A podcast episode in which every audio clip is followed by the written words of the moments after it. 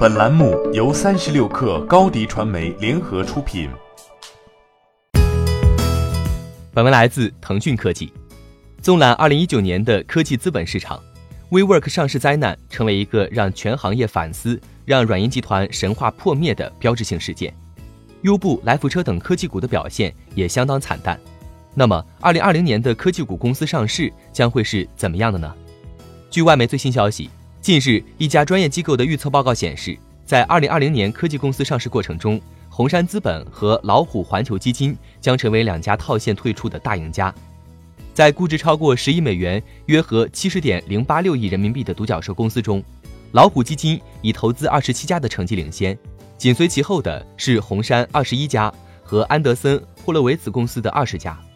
被现有投资者估值超过三百亿美元的民宿行业龙头企业爱彼迎。是明年上市的最著名科技公司，老虎环球和红杉都是爱彼迎的投资者，不过红杉资本更早进入，因此有望获得更大的利润。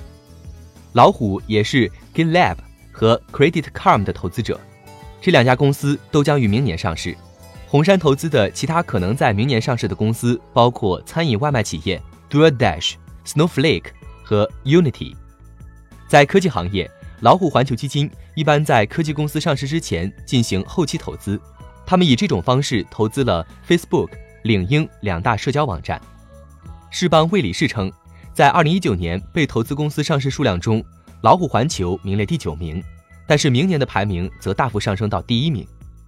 红杉从今年的第四名升至明年的第二名，谷歌风投公司从第二下滑至第三，安德森·霍洛维茨和 Excel 公司位列前五。二零一九年科技公司上市的表现，对于许多投资机构是一个重要的提醒。即使是针对比较成熟的公司的后期投资市场，也存在很大的风险。二零一九年最有名的上市公司包括了网约车商业模式的鼻祖 Uber 公司。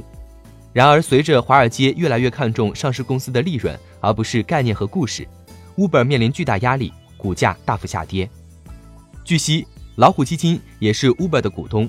Uber 自上市以来已经损失了三分之一的价值，给老虎基金造成损失。另外，通过日本软银集团，老虎基金也间接投资了上市失败的美国写字楼二房东公司 WeWork。在最新的援助计划后，软银集团持有 WeWork 的八成股权，成为直接母公司。欢迎添加小小客微信 xs 三六 kr 加入克星学院。每周一封独家商业内参，终身学习社群，和大咖聊风口、谈创业，和上万客友交流学习。高迪传媒，我们制造影响力。商务合作，请关注新浪微博高迪传媒。